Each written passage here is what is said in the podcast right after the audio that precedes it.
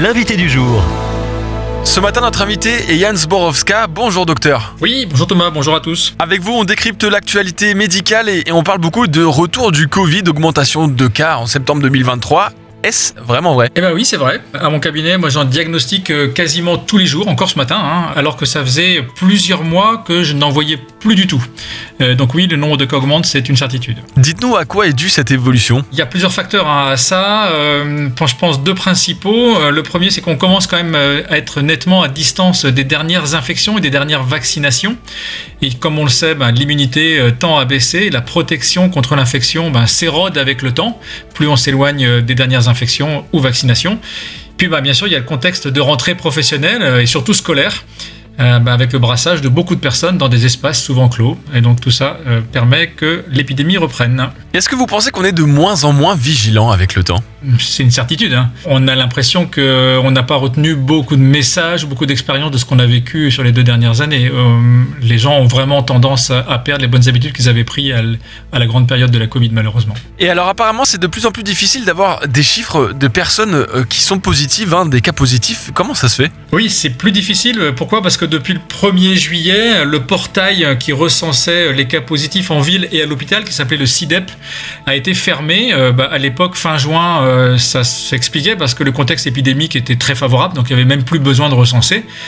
Et aujourd'hui, ben, les méthodes de recueil euh, sont beaucoup moins précises. Euh, Il y a des éléments qui sont recueillis par SOS Médecins, par les laboratoires, par un réseau qui s'appelle le réseau Au Secours qui relève les cas positifs aux urgences. Et donc c'est moins précis tout ça, c'est moins régulier, et donc les chiffres que nous avons actuellement sont largement sous-estimés. Mais on sait quand même que la circulation, elle est quand même assez faible encore pour le moment. Et est-ce qu'elle a des conséquences, cette sous-estimation-là? Bah, ça peut avoir une sous-estimation au départ parce qu'on a l'impression que l'épidémie euh, elle, est, absente. Mais là, les médias commencent à en parler sérieusement et même les patients m'en parlent tous les jours. Ils me disent souvent, mais c'est vrai que l'épidémie reprend. Euh, bah, je leur dis oui. Et puis, ben, surtout, euh, les gens commencent à avoir des personnes dans leur entourage qui sont testées positives là depuis maintenant, on va dire une quinzaine de jours. Donc ça redevient concret pour tout le monde. Docteur Jan Zborowska, je vous laisse nous rappeler les symptômes qui devraient nous mettre la puce à l'oreille quant au Covid. En fait, ce sont des symptômes très classiques pour les syndromes viraux, c'est-à-dire euh, ce sont les symptômes du rhume. hein.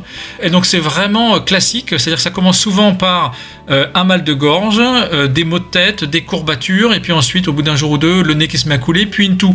Hein, c'est toujours un peu cette fameuse triade mal de gorge, nez qui coule, toux, plus ou moins associé avec de la fièvre, hein, qui n'est pas systématique pour la Covid. Donc ce sont des symptômes très classiques de rhume, c'est-à-dire si je me sens enrhumé, attention, ça peut être la Covid. Comment faire pour se protéger et pour protéger les autres autour de soi?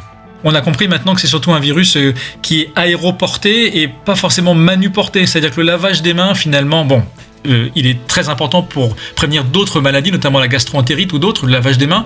Mais pour la Covid, euh, c'est surtout le port du masque, le fait d'aérer les pièces de façon très régulière qui sont euh, les attitudes à avoir pour réduire la transmission. Merci pour ces bons rappels et merci d'être passé par Phare FM, Dr Jan Zborowska, médecin généraliste. Merci